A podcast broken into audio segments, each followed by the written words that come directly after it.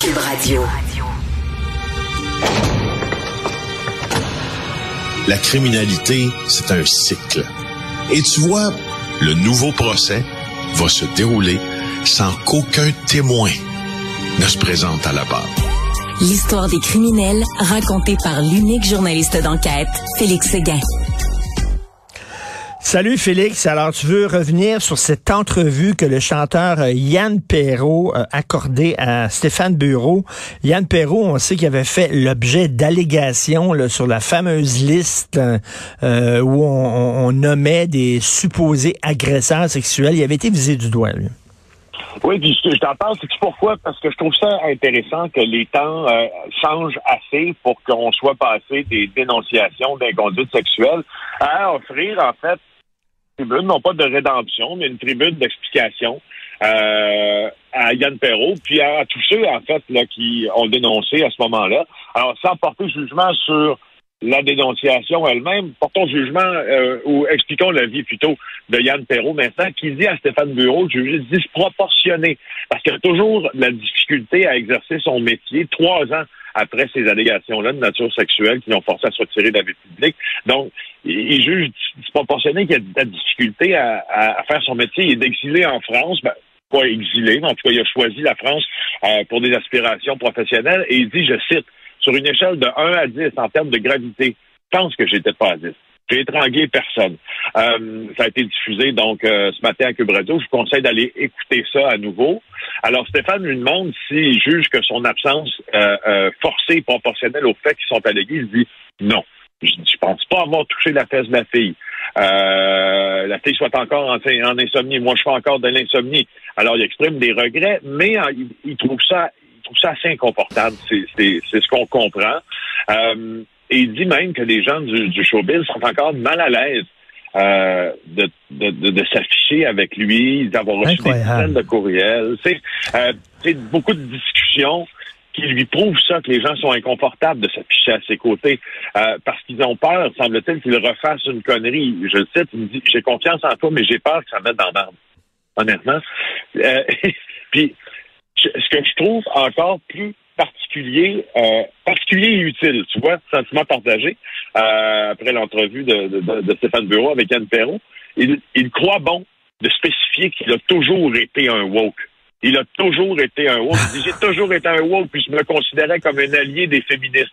Euh, ah, ça, attends excuse-moi, le, fait que tu as été un woke, ça, ça devrait, ça devrait te protéger, cela. comment ça se fait qu'ils m'ont attaqué, moi?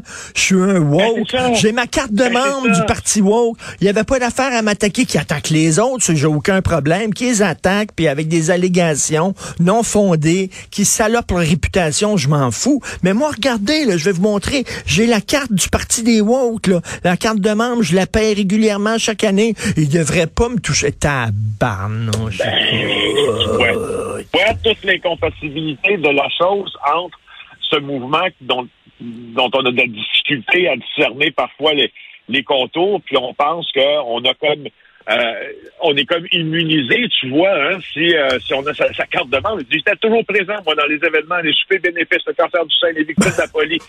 Euh, et, et c'est comme je trouve que cette déclaration-là, particulièrement dans l'entrevue, euh, comme on dit en exemple dans le journal de Montréal ce matin, à, à lire ça, c'est comme un genre de choc nécessaire. De dire que, il n'y a rien finalement qui te protège. Oui, mais c'est comme c'est comme s'il y avait c'est comme s'il y avait deux sortes de victimes. Il y a les vraies victimes qui le méritent parce qu'ils sont pas woke, puis c'est des tabarnouches.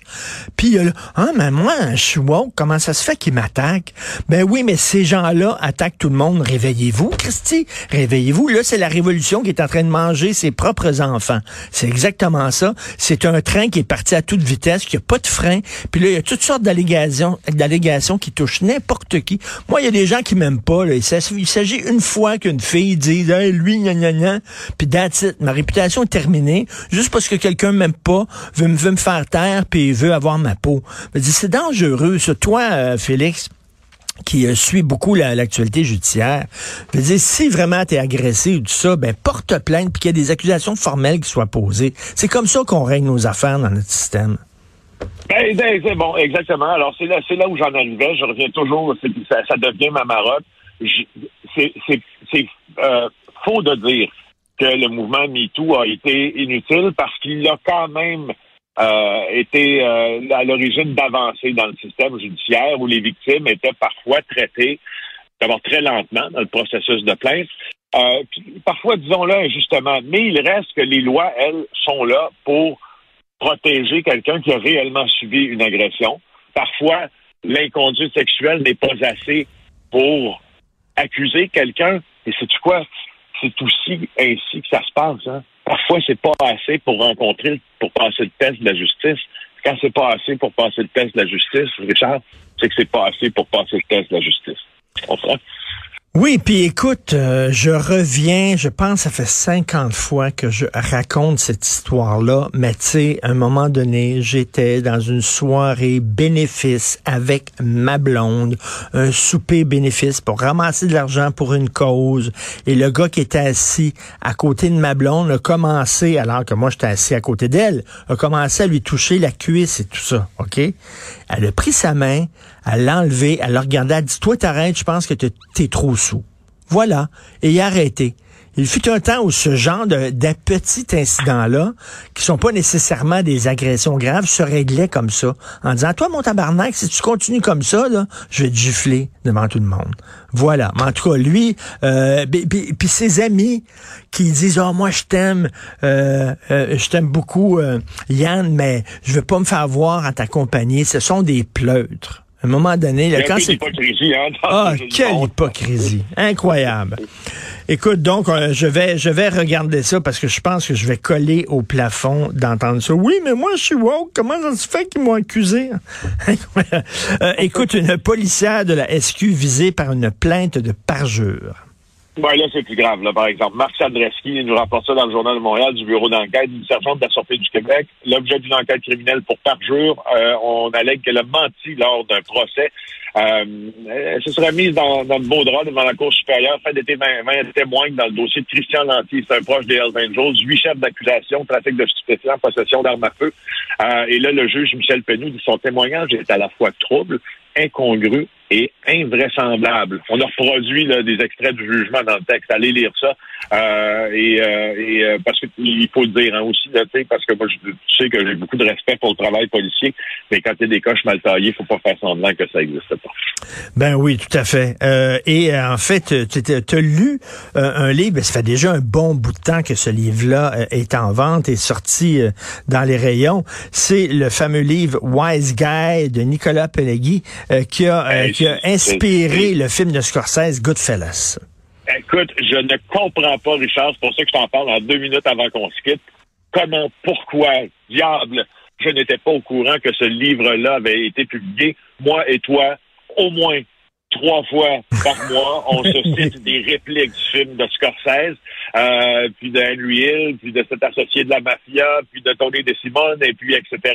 Alors, je voulais juste vous dire qu'il existe ce livre-là qui était, qui, qui moi, il y avait, c'était comme passé, on dirait, je, je, sais pas qu'est-ce que je classais dans le garage pendant que c'est passé ce livre-là, mais je suis en train de lire le, livre de Nicolas Pileggi, euh, qui a inspiré le film Goodfellas, ma foi, parce qu'on sait que c'est une histoire, euh, c'est basé sur une histoire vraie, Goodfellas. Allez lire ça, ça vaut la peine. Les personnages sont très bien décrits et ça nous explique qui sont ces fameux Goodfellas de Et c'est Henry Hill qui était, je crois, euh, irlandais, mais il pouvait pas donc devenir membre en règle de la mafia parce qu'on sait que la mafia c'est italien, faut que tu sois italien.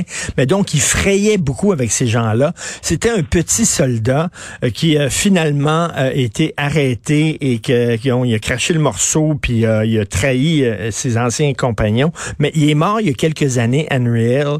Et donc, et, et le Goodfellas que ça ce que ça a apporté dans la mythologie de la mafia, euh, euh, mon cher Félix, c'est que euh, avec le parrain, c'était des gens qui étaient respectueux, des gens qui étaient nobles, des gens qui avaient un code de conduite, qui s'habillaient bien, tout ça. Et Goodfellas est arrivé en disant, ben non, c'est des gens qui éteignent, c'est des gens, des gens qui qui ont aucun goût, aucune culture et qui ont le code de conduite, c'est de la foutaise. Finalement. Exactement. Ça nous démontre tout ça. Ça nous démontrait tout ça. Merci beaucoup. Donc, c'est à lire Wise Guys. Salut. Salut Philippe.